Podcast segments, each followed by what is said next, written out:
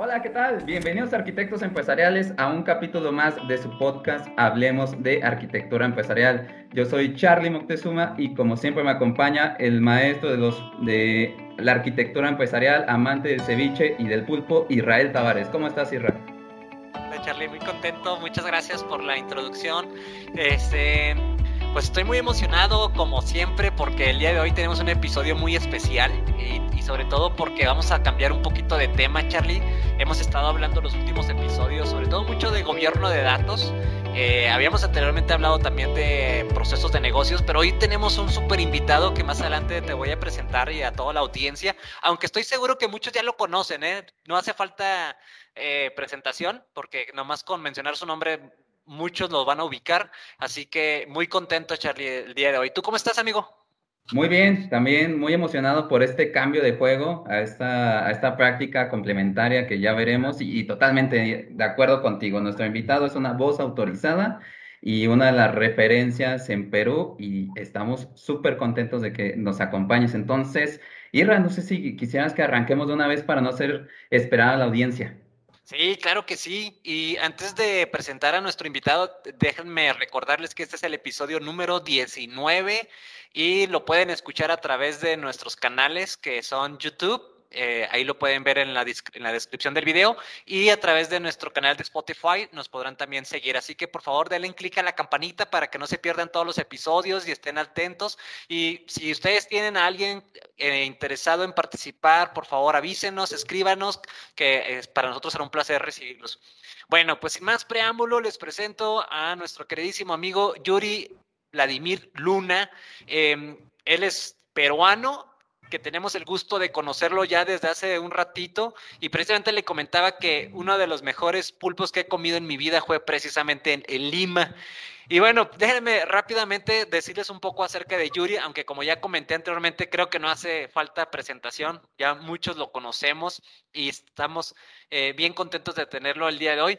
Pues Yuri, eh, además de muchos diplomados y muchos cursos y talleres que ha tomado, pues tiene una maestría en administración de empresas eh, con énfasis en finanzas y además tiene, como ya mencioné, certificaciones de ISO 31000, 22301, 27001, eh, 27005. 27005, perdón, y la mayoría de su carrera profesional, Charlie, fíjate que le ha hecho en el sector financiero como responsable o involucrado en áreas de riesgo operacional y precisamente es uno de los temas que más nos interesa hablar con Yuri, cómo se relaciona esta práctica del riesgo operacional con la arquitectura empresarial.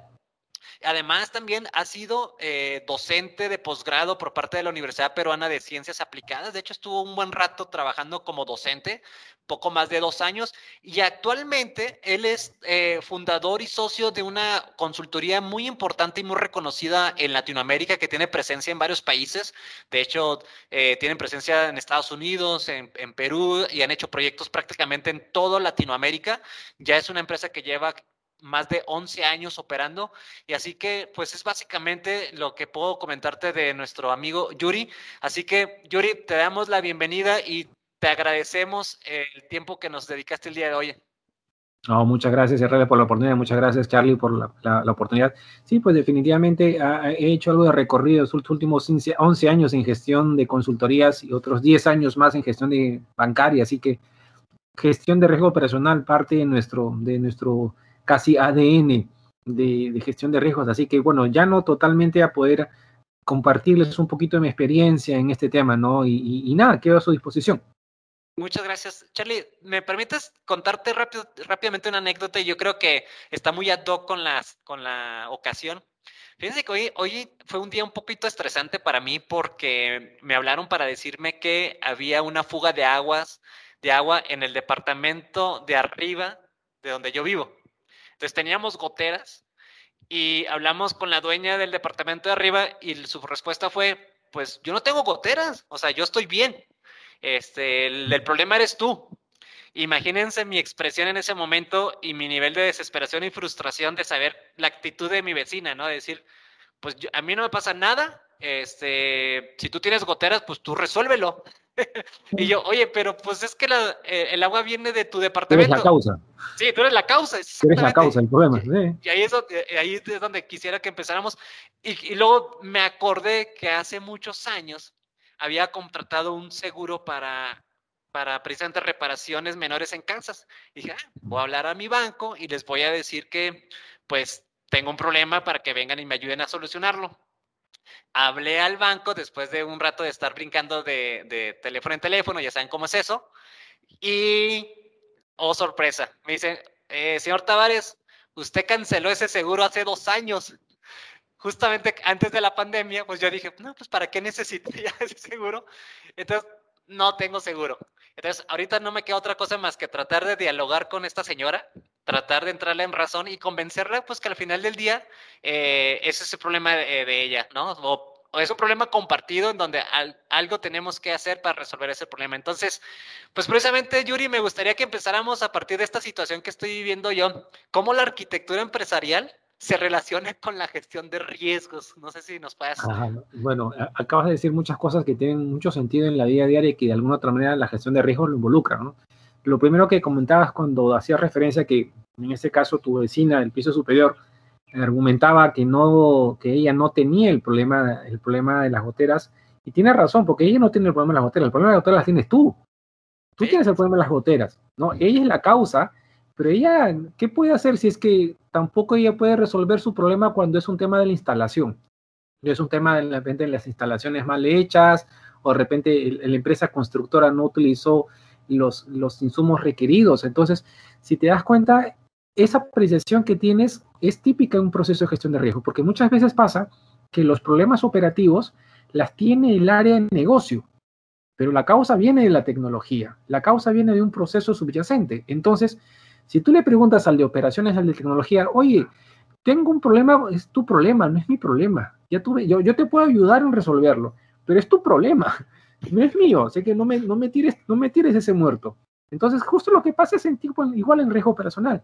Muchas veces las áreas de negocios tienen los problemas, pero la causa del mismo procede de un área operativa o procede del área de tecnología, donde lo que ha pasado es que no se ha hecho una adecuada identificación de esas causas para poder decir, ok, operaciones, ok, en este caso, tu vecina, ok, vecina, este, pues tenemos que tener cuidado a que eventualmente no sea usted, sino que sea yo puedo generarle otro problema a otra persona, pero en ese flujo, pues usted va a tener que hacer algo porque hay que cambiar de repente las tuberías, ese es el problema, o de repente no ha sido adecuadamente construido y eso está generando que se filtre. Yo soy el impactado, pero la inversión va a tener que ser usted, o por lo menos yo le cubro la mitad y usted la mitad, porque al final hay que llegar a un punto en el cual, si usted no lo resuelve, a mí me va a inundar la casa y yo voy a tener el problema. Pero como usted no va a querer invertir, yo, yo voy a tener que invertir en algo para resolverle sus problemas. Entonces, muchas veces en la gestión de riesgos y este tema de, arquitectura empresarial, hay que identificar los actores en el juego. ¿Quiénes son los diversos actores en el juego? para ver a quién le debo tocar la puerta para resolverle, para que me resuelva el problema o para ayudar a resolver el problema, porque muchas veces pasa. Pero yo he visto casos en los cuales la arquitectura del negocio está bien definida, están bien definidos los procesos, están bien definido la operatividad del negocio, pero lo que no conversa es la tecnología. Entonces, la arquitectura empresarial, la arquitectura tecnológica, la capa de aplicaciones, la capa de servicios, no está alineada con los objetivos del negocio. Y pasa que el que gestiona servicios de tecnología, pues lo tiene concebido como un proceso aislado del negocio y no comprende las implicancias de cómo una falla en un proceso de servicio tecnológico puede afectar a la continuidad de un negocio, puede afectar al servicio de cara al cliente. Entonces, uno tiene que verlo, tiene que ver la arquitectura empresarial como un proceso holístico, ¿no? En la cual los procesos de tecnología deben estar alineados los procesos del negocio para que podamos ver esa sinergia y podamos hacer una apreciación de riesgos, identificando que si falla el componente tecnológico o falla cualquier otro componente, pues la afectación misma va a ser el negocio. Entonces, ahí, ahí va un poco la reflexión. Y con lo que comentabas después del tema del seguro, también es típico, es típico también en riesgos, porque muchas veces uno, pues de repente el seguro te dijo en buena onda, oye, ¿sabes qué? el seguro no te cubre porque lo cancelaste, que podía ser una opción. Y la otra opción también podría haber sido, oye, tu seguro te cubre, pero no te cubre este, goteras. Te cubre rotura de vidrio, te cubre que la puerta se te rompió, se te... pero goteras no te cubre. Entonces, igual estabas pagando una prima de seguro para algo que no te sirve. Entonces, hay que también identificar bien cuál es esa exposición de riesgos que yo tengo para poder saber qué tipo de seguro debo contratar. Imagínate, estás en una zona de lluvia, tu construcción es nueva, tú dices, bueno, acá no va a haber lluvia, no va a haber goteras, porque es una construcción moderna, entonces cubres, te cubres contra todo, y menos exactamente contra ese componente. Y justo ese componente es el que te genera el problema. Entonces, el análisis del riesgo va, va por muchas variables, pero es parte del negocio de arquitectura empresarial. Totalmente. De hecho, Yuri, yo te quería preguntar, bueno, de hecho tenía dos preguntas preparadas para ti, pero con este caso de uso creo que contestaste todas. ¿Qué, ¿qué pasaba con los riesgos? O sea, ¿qué, qué, qué es el GRC? Pues lo acabas creo que de resumir perfecto. Y la otra es cómo se mezclaba con la arquitectura empresarial pero creo que, que, lo resumiste perfectamente con un caso de la vida real. Se me hizo espectacular porque hablabas de los procesos, de las definiciones, consecuencias, este, lo, lo englobaste todo, todo, todo. Creo que, que me, gustó mucho la, la, forma que lo, que lo dijiste. Y solo quería como, y bueno, también una, antes un paréntesis, este, a, a ver si le podemos agregar un poquito más a esta ecuación. Este, esta anécdota que tenemos es que me ayudaste a la certificación de Scrum y este, lo cual estoy muy agradecido contigo, Yuri. Muchas, muchas gracias por ese apoyo. Pero metiéndole un poquito más de complejidad a este escenario, ¿cómo le meterías ahí un tema de agilidad? Mira, sucede lo siguiente, en, en el concepto de agilidad, uno tiene que tomar en cuenta que la gestión de riesgos es un proceso inherente a cualquier cambio. Entonces, la dinámica de la gestión de riesgos tiene que ir a la velocidad del cambio. Por ejemplo, el modelo, el modelo antiguo, digamos el modelo clásico de gestión de riesgos, que es un proceso, digamos que tiene un ciclo anual, que tiene una revisión periódica y que de repente tiene cierta lentitud en el proceso, los modelos ágiles lo que busca es dejar de lado esa, esa arquitectura antigua, esa, esa forma de operar muy, muy anquilosada, muy, muy antigua, muy, muy este, dura, y tener un proceso mucho más dinámico, en la cual, por ejemplo, en, cada sprint de actividad se hace una evaluación del riesgo en ese tramo. ¿Para qué? Para ver que en ese tramo de la actividad los riesgos considerados están siendo tratados y que al fin de al cabo de esa actividad, los riesgos que tú has considerado en esa primera etapa han sido tratados en esa primera semana. Entonces, es, es dar un paso y ver qué riesgos se están identificando en esa etapa para que los soluciones en un sprint. Siguiente sprint, haces lo mismo, identifica los riesgos y se busca solucionar de, al cabo que cada actividad en cada sprint es un proceso continuo de riesgos, de tal manera que cada ejercicio que vas haciendo siempre vas logrando un objetivo de control de riesgos dentro de los niveles aceptados y tolerados para el proyecto.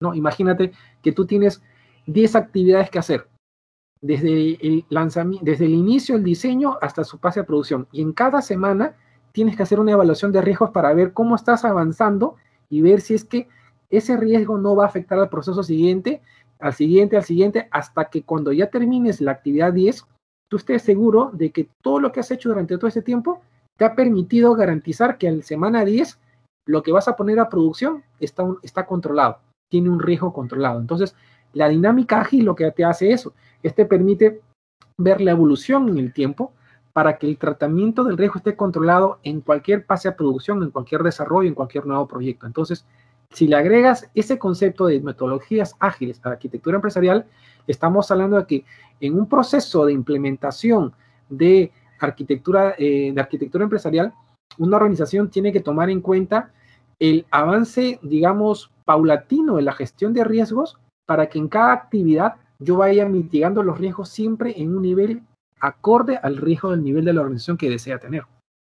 Súper interesante, Yuri, ¿cómo puedes integrar el agilismo con, con, la gestión de riesgos y arquitectura empresarial? Y hace, hace unos segundos tú nos decías que, eh, que la visión tiene que ser holística, o sea, que no podemos ver las partes aisladas, pero muchas ocasiones me ha sucedido, y no sé si a ti también, que por alguna situación a veces como que los responsables de las áreas de control, de supervisión, la segunda línea de defensa, por alguna razón no hay una comunicación con las áreas de arquitectura, con las áreas de tecnología, que, ¿qué, crees que está pasando? ¿A qué se debe que hay como esa, esa desincronización entre estos dos grandes mundos? Mm, sí, es, es, que eso es muy común, muy común porque cada especialista ve el problema desde su isla, ¿no? Tiene, tiene, un, tiene un enfoque de, de, silos, como se llama, pero es el, el, el, rol que tiene que concatenar a todos estos, es el rol final, es el, el, el process owner, el dueño del proceso, el dueño del producto, es el que tiene que articularlos a todos. O sea, yo como riesgos, yo no me voy a, yo no voy a ser responsable de que el producto tenga la visión. yo contribuyo con mi visión, ¿no? El de legal, el de tecnología, el de procesos, pero el dueño del producto es el que tiene que empoderar y organizar a todos para que todos saquen adelante. Si no, imagínate, yo como riesgos, yo no voy a sacar la cara por el producto, yo hago, mi evaluación de riesgos. Y así cada actor hace su visión, pero el responsable es el product owner, es el dueño del producto que tiene que articular.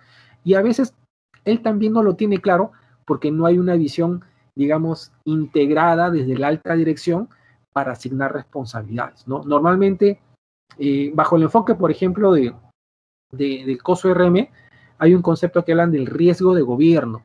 El riesgo de gobierno es cuando la alta dirección no está alineada con esa visión de integrar todas las partes del modelo para que todos tengan una directriz bien definida. Si la alta dirección no tiene claro ese concepto, pues vas a tener un área que se lanza por un lado, el otro se manda por otro extremo, uno cree que te es el alcance y todos van a andar desarticulados. Entonces, si la visión de la, visión estratégica no la tiene clara esa visión, no hay una, clara estructura integrada, pues es complicado porque si no hay una asignación correcta de responsabilidades, empiezas a, empieza a desarmarse el modelo y terminas finalmente con muchos problemas que se presentan en todo proyecto. La tecnología no conversa con los requerimientos de negocio. Eh, los requerimientos de negocio no están alineados con la visión estratégica los aspectos de soporte operativo no conversan con las necesidades del negocio. Entonces empiezas a desarmar y ahí cuando se dan muchas veces los problemas operativos de la implementación de proyectos totalmente desordenados con las consecuencias que tiene el negocio de una mala implementación. Ok, correcto. Justamente el responsable como lo que te pasó a ti, ¿no, Irra? O sea, el afectado y la señora, ¿no? Que tenía, que tenían, pues ahí ya está perfectamente identificado quiénes son estos participantes. Bueno, quisiéramos que estuviera el tercero, no el seguro, pero por poco, Irra. No, el, seguro podía haberle dado la cobertura, pero si él no tenía la cobertura para ese tipo de siniestro, definitivamente no lo hubiera cubierto, tampoco. No, y para, y para que se sigan riendo un poco, este, yo tengo una, una, broker que es la que me ayuda a rentar el departamento, y entonces me habla y me dice todo, todo lo que les, les conté, y, y me dice, pero ya hablé con una empresa que nos cobran 250 dólares por detectar dónde está la fuga de agua. Y le digo, pero ¿cómo? O sea, nomás abre la regadera del piso de arriba y si sale agua, ahí está la fuga. No necesitas pagar 250 dólares para darte cuenta que la fuga está en la regadera. Y se queda pensando, ah, sí cierto, no lo había pensado. Dije, obvio, ¿para qué vamos a contratar un control súper carísimo, un control correctivo? Cuando la solución está enfrente de nosotros. Nada más díganle a la vecina que por favor cierre la llave de paso y si deja de gotear, ahí está la solución. Entonces, la verdad es que uno saca una serie de conclusiones aquí y que si las llevamos a las empresas no es muy diferente, ¿eh? Yo a veces he visto cómo empresas se llenan de control tras control, que al rato ya ni se acuerdan por qué tienen tantos controles. No sé si te ha pasado, Yuri, a, ver Yo diría, yo diría adicionalmente, inclusive hasta puede haber un conflicto de interés, porque de repente ella es broker también de la otra empresa de seguros y quiere cobrar una comisión también. Claro. No, el conflicto de interés muchas veces se da, el conflicto de interés muchas veces se presenta, ¿no? Y, muchas veces pasa que a nivel de controles, las empresas eh, es que muchas veces las empresas no tienen un inventario de controles, no, no tienen una actividad de hacer un inventario de qué, qué está controlado, qué controles tienen. Me ha pasado, por ejemplo, que habían empresas, hay empresas que he conocido que indican tener ciertos controles, ¿no? Perfecto, pero cuando empiezas a validar qué controles tienen, se dan cuenta que hay más controles de lo que ellos pensaban. Inclusive que pueden haber controles que ni siquiera, ni siquiera tiene un responsable de la ejecución del control. Entonces, hay controles en excesos, pueden haber casos inclusive que existen controles más de los necesarios y que eso al final genera un cuello de botella en un proceso de negocio. Imagínate un proceso en el cual tienes cinco controles ejecutadas en una misma área o en más de una área y todos hacen lo mismo y ninguna te genera valor agregado de cara al negocio. Entonces lo que vas a tener es un retraso en ese proceso. Se va a formar un cuello de botella y eso va a afectar los objetivos del negocio. Entonces has diseñado un proceso de una forma incorrecta, la cual te va a generar una afectación en ese cuello de botella porque va a ser el, el, donde se van a atorar los requerimientos porque tiene que pasar por cinco vistos buenos. Entonces, muchas veces pasa que los controles se diseñan no pensando en la mitigación del riesgo, sino las veces los controles se diseñan para, digamos, asegurar ciertos procesos donde a veces incurres en más de un exceso de control sin necesidad de generar ningún, sin, generar ningún valor agregado al negocio. Correcto, sí, nos volvemos muy contradores y tratamos de que, que en ocasiones eh, nos pasó una vez este, con una empresa de tecnología que nos decía, ah, pues mejor que suceda el riesgo. O sea, me sale más barato que, que suceda el riesgo que pagar tantos controles. Entonces ahí como que a, nosotros, con, por ser de práctica, decimos, ay, como que me duele, pero pues tienes razón. Sí, claro. Pues, eh. cuenta las horas hombre, cuenta el tiempo, cuenta todos los recursos que tú destinas para una actividad de control. Imagínate que tengas que sumar horas hombre, tiempo de, afectación y demás, al final te sale más caro y dices, no, o sea, es que al año, una de dos, o prefiero que suceda o simplemente elimino controles, porque hay controles en exceso. Exacto, y justamente decían, y para el cumplimiento, ok, a lo mejor ya no tengo esa certificación o esa estrellita, pero el próximo año que viene, pues buscaremos tener un, cierto alineamiento. Y pasa. ¿no? Entonces, para cerrar el ciclo de GRC con el tema del gobierno y cumplimiento, pues luego también nos decían eso. Entonces también era como, como difícil llegar a estas personas y decirle, sí, o sea, sí está bien, ¿no? Porque insistimos, en el, en el, en el siempre decimos, no, pues hay que medirlos, hay que tener todo controlado, pero luego nos pasamos de controladores, nos pasamos de, normativas y luego ya es una mezcla eterna de que ya no sabes si estás haciendo que hizo, que Mintic, ya, ya es una mezcla súper densa y, pesada, ya, ya de hecho ya, ya es una neblina que no te deja avanzar. Y es ineficiente. Y es ineficiente, y ahí va en, contra del principio del GRC. Claro, es que justo uno de los primeros conceptos en gestión de riesgo que se busca es tener bien claro qué es un nivel de riesgo aceptable para una organización. ¿Qué es, qué es un nivel de riesgo tolerable? O sea, a ver, yo con el statu quo, yo puedo tolerar cierto nivel de riesgo. Ok, ¿cuál es el límite? ¿Hasta dónde? Porque en función a eso yo voy a decir, ¿sabes qué? Esta situación tecnológica no la puedo, no la puedo tolerar porque las consecuencias son tan altas que se me lleva todo el negocio. Entonces, definiendo esas primeras, esos, primeros, esos primeros componentes, uno puede ya luego establecer qué nivel, qué nivel de arquitectura quiero tener. Porque imagínate, yo soy muy tolerante al riesgo. Yo soy muy tolerante al riesgo digo, ¿sabes qué? Mira, yo puedo convivir con un desorden en, los procesos tecnológicos, yo puedo vivir con un desorden, pero con tal que generen utilidades, estoy feliz. ¿Ya? Ok, eso es en un ciclo expansivo de la economía. A ver, ahora ponle pues este fenómeno de recesión. Ponle fenómeno de recesión en la cual la pandemia y la contracción económica, lo poco que está generando se te está yendo por ineficiencias a ver, dime si vas a ser tolerante a, esas ineficiencias, pues porque todo lo que estás generando se te están yendo en el error. Entonces ahí es donde empiezas a hacer ajustes para buscar compensar todas las salidas. Entonces empiezas a cortar carne y grasa, ¿no? Hay que reducir personal. Oye, pero somos cinco. Nada, tres. Sortéate dos personas y que salgan. Oye, pero todos son buenos. Tienen que salir carne y grasa. Entonces, vas a hacer esas medidas justo en los peores momentos cuando has tenido que ser lo más eficiente posible para que el negocio no se vea afectado. Entonces, todo se integra, todo se integra si te das cuenta porque al final las decisiones de, arquitectura empresarial van también para ser eficientes. Tienes que ser eficiente. Por ejemplo, nosotros proponemos siempre en la gestión de riesgo empresarial, de, riesgos de, arquitectura empresarial, que riesgos tiene que ser un componente más en ese modelo para que cuando se esté diseñando una arquitectura, pues mínimamente considere las consecuencias que esto podría tener de cara o de haberle hecho con una modificación, qué consecuencias eso puede tener al negocio, para que por lo menos sepas si es que ese nivel de riesgo lo quieres aceptar o no. Porque si no, imagínate, un mal diseño puede tener consecuencias desde muy pequeñas hasta muy grandes. Entonces, si tienes bien claro eso, lo demás cae por pura lógica, porque ya sabes cuál es tu límite del riesgo y a partir de ello vas a buscar gestionarlo. O sea, el, error o la equivocación que podrían caer algunos directores es ni siquiera saber el nivel de consecuencia que pudiera tener un mal diseño. O sea, O sea, el hecho es de que, porque todos tenemos riesgos. Sí, sí, el, claro. el, problema, el problema no es tener riesgos. Sí. El, el problema, es no saber y no saber ni medir. O sea, hay, hay una frase que, que siempre menciono, ¿no? Eh, hay que medir para controlar y hay que controlar para mejorar. Si yo no puedo medir, no voy a poder controlarlo. Y si no lo puedo controlar, no voy a poder mejorarlo. Entonces, parte de todo en, en cualquier industria, en cualquier sector, la ineficiencia, el error, una mala implementación de una solución, una mala implementación de un modelo de negocio va a tener consecuencias.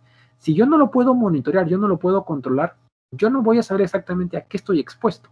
Tener una idea, sí, puedo tener una idea, pero si no, si no valorizo, si yo no estimo las posibles consecuencias, yo no voy a saber si es que eso lo puedo aceptar o no lo puedo aceptar, o finalmente convivo con ello, ¿no? Es como decir, eh, vas a convivir con la suegra, sí, pues puedo tolerarlo, sí, puedo tolerarla mientras no me moleste, no me haga esto, no me, ya, perfecto, convivo con la suegra.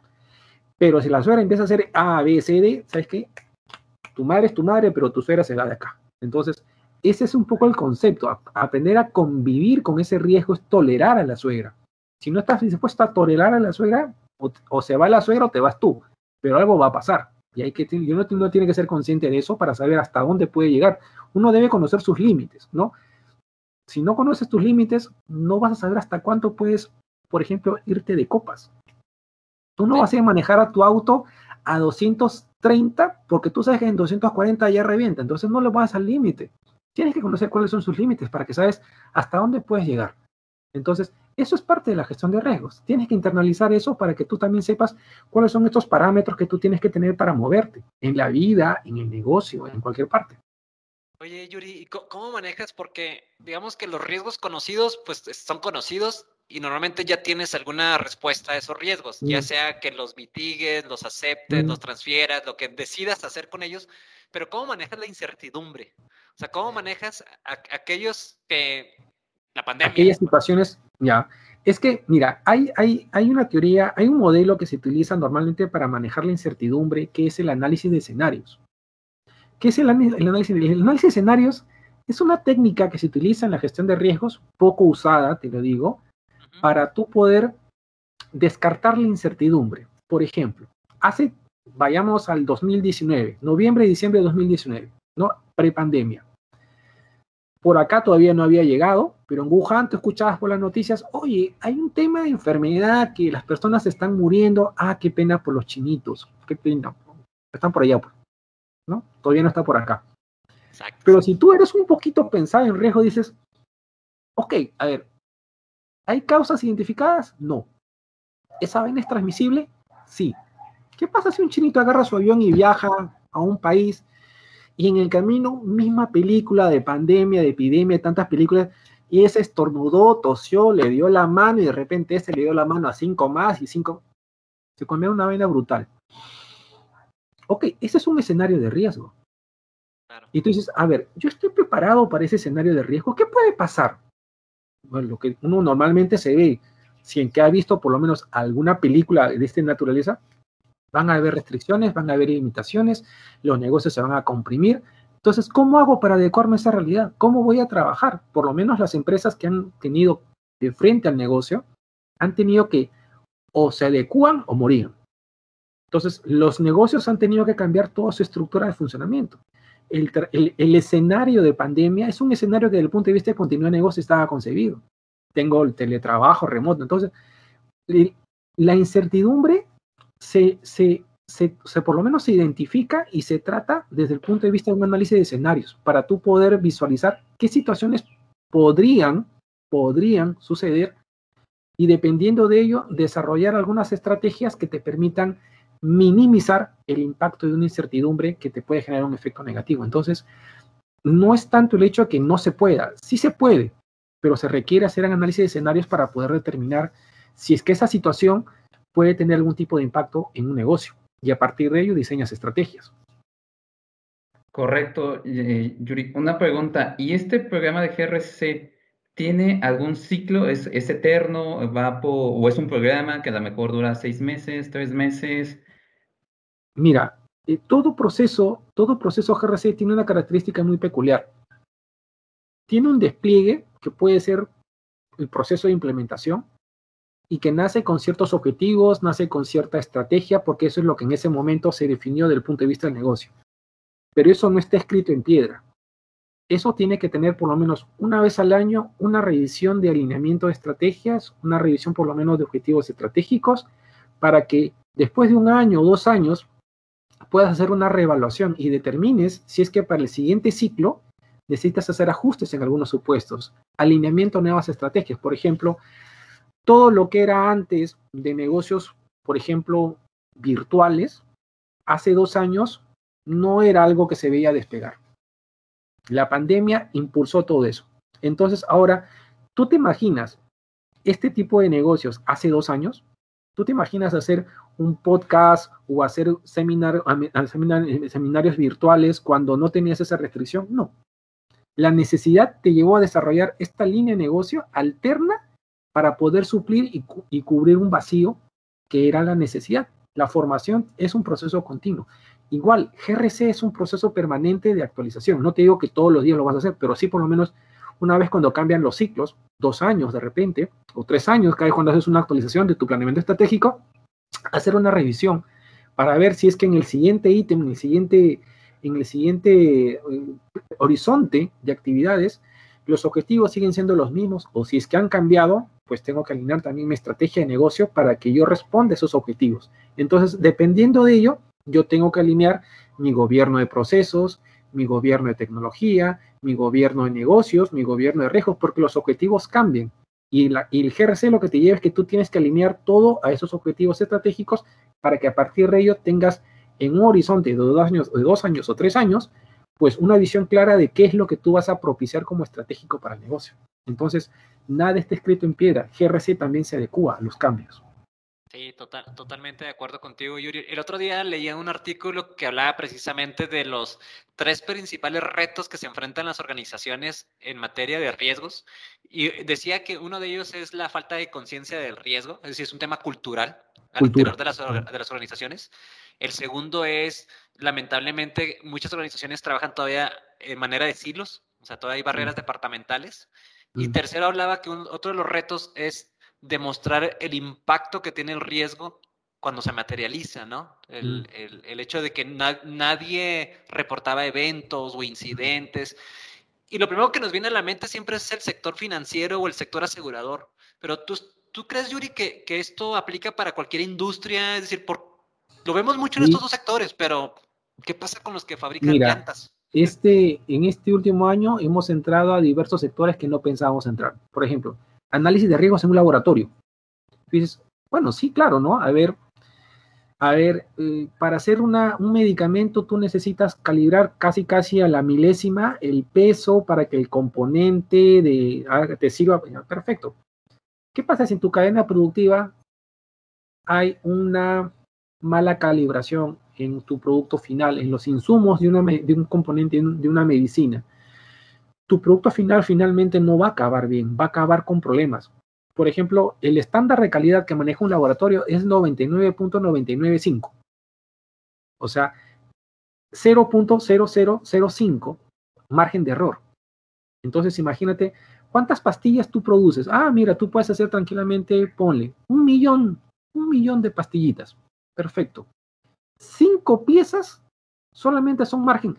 Oye, pero no es, no es margen del, del, insumo, porque eso es calidad, eso es 100%. No es, oye, que de repente salió deforme o no salió con la forma. Entonces, no solamente se aplica, yo digo que eso se aplica a cualquier sector, obviamente. No es igual hablar de riesgos financieros que hablar de riesgos en el sector agropecuario, sector eh, salud, ¿no?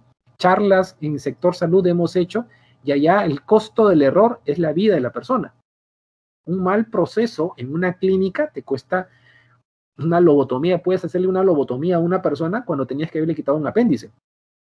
Y no solamente es eso, sino son las consecuencias que tiene la clínica, porque la clínica va a ser demandada, los médicos van a ser demandados, pueden quitarle el permiso de funcionamiento de un médico hasta la licencia de funcionamiento de una clínica. Entonces, la aplicación de la gestión de riesgos, yo lo veo que es transversal, simplemente que no hay una visión estratégica de la alta dirección de entender los riesgos como parte del negocio.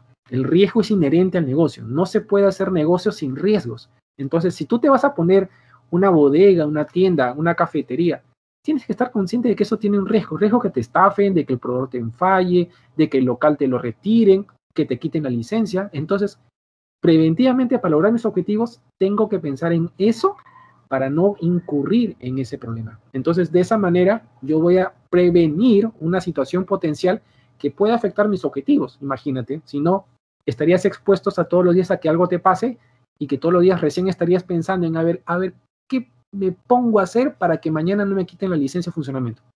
Entonces, en ese momento ya llegaste demasiado tarde. El, el, el, otro día, bueno, lo digo como si fuera ayer, pero eh, hace tiempo hablábamos con el director de arquitectura de Avianca, de una de las aerolíneas más grandes del mundo, y nos decía que la industria de las aerolíneas es la que, mm, la que más aprende con los errores. Dice, nosotros no nos podemos equivocar dos veces. Claro. Imagínate. Sí, exactamente. Sí, sí. Es que sector, sectores tipo comunicaciones, aerolíneas, ¿no? Eh, sector salud, son el impacto inmediato es la vida de las personas. Entonces, es distinto como un sector productivo, un sector operativo. Ah, mira, salió un carro mal hecho. Ah, regresa a la fábrica. ¿no? Paras, la, paras la cadena productiva y lo regresas. Oye, que hemos generado malas llantas. Hay que recoger todas las llantas. Vamos a llevarnos todas las llantas. Y hay, o estás asumiendo un costo. Pero si es que, por ejemplo, hace años hubo el caso de una empresa de carros que tuvo que antes de asumir las posibles denuncias y juicios que podían hacer sus clientes, prefirió asumir el costo de retirar todos sus autos. Porque sabe que eso le va a costar menos de todos los juicios y denuncias que puede tener. Entonces, prefiero asumir esa pérdida, ¿no? Entonces, muchas veces pasa que la, alta dirección no es consciente de eso. No necesitas definir un impacto por puntos y comas, decir al centavo, oye, ¿cuánto te pega? Dime una estimación. Mucho, poco, dime una idea. Mucho, perfecto. Mucho es suficiente. Ok, hay que trabajar para que ese mucho no se materialice. Porque al final, si es que eso te da, puedes acertar un millón o como puede ser 10 millones, pero es mucho, simplemente. No necesitas tener más detalles, simplemente que el impacto es alto. Entonces trabaja en eso.